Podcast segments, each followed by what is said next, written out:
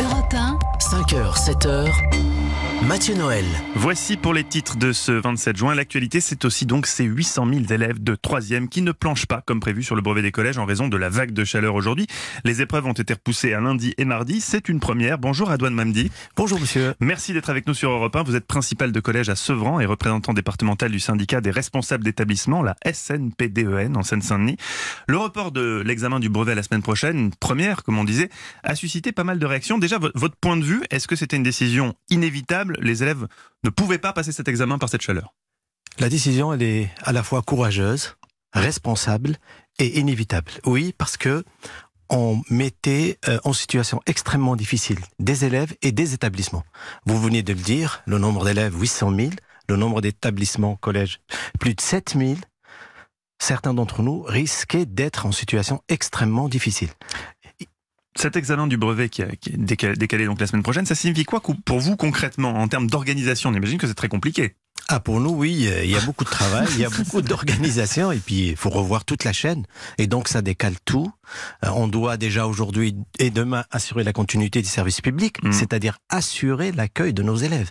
Et donc ça c'est une obligation et puis décaler les surveillances, les convocations des professeurs, les convocations des élèves, des documents contractuels qui doivent être conformes, et puis décaler les corrections, et puis décaler les jurys de, délibération. Comment réagissent euh, les familles déjà? On pense à tous ces parents qui avaient réservé des hôtels, des billets de train, euh, qui se retrouvent obligés de tout annuler. Est-ce que vous avez des, plaintes des parents où tout le monde vous dit euh, on peut pas faire autrement, très bien?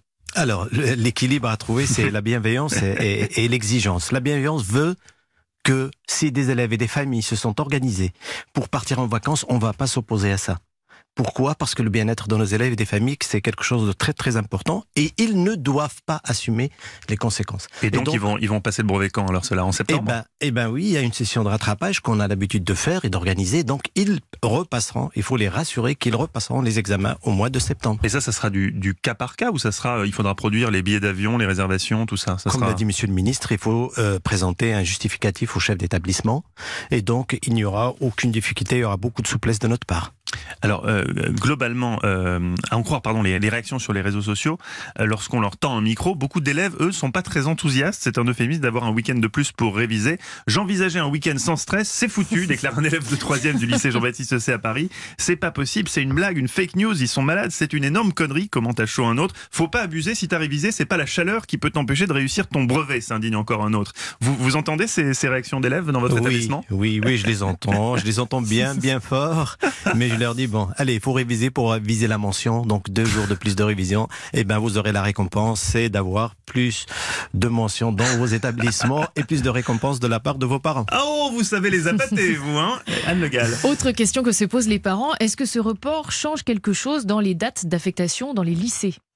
Alors, c'est vrai qu'il va y avoir un décalage. Nous mhm. avons eu l'assurance de, de, nos responsables de souplesse, et donc il va y avoir un décalage. Ce qui était prévu lundi passera au, au, mardi, et ainsi de suite. Donc, il n'y a pas sur ce côté-là beaucoup d'inquiétude. On travaille en concertation avec les proviseurs, avec euh, les directions académiques, et on a eu l'assurance, et il y a eu euh, déjà des décalages de, de la part de nos collègues en lycée.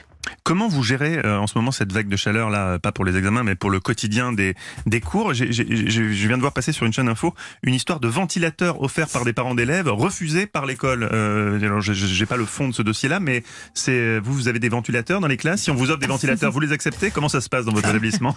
Oh, Sincèrement, euh, les parents d'élèves euh, nous offrent des choses. Et, il arrive, mais dans un cadre bien précis. On ne peut pas accepter des cadeaux n'importe comment. Hein. donc mm. ça aussi, il y a un cadre bien précis. Nous, on a prévu beaucoup beaucoup, beaucoup, d'eau. On a aménagé des emplois du temps. On, a permis aux élèves et, de se déplacer facilement et d'aller dans les sanitaires euh, dans des conditions tout à fait euh, euh, adaptées à cette situation. Ça, on sait faire. le, le, le, le, gros problème, vraiment, c'est dans certaines endroits, dans certains territoires où il y a les préfabriqués, ah, les par préfabriqués, ça doit être terrible en ce moment. Ça, La température doit monter très haut. C'est pas facile. Ouais, ça vous n'en avez pas vous dans votre établissement Non, j'en ai pas. J'en ai vous avez la chance pas l'avoir.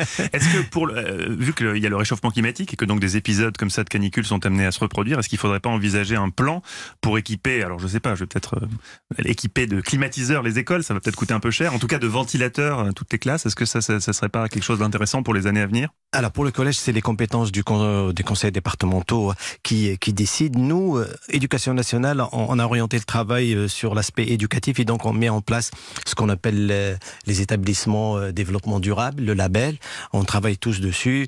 Nous, on travaille aussi sur le parcours éducatif et on sensibilise les élèves.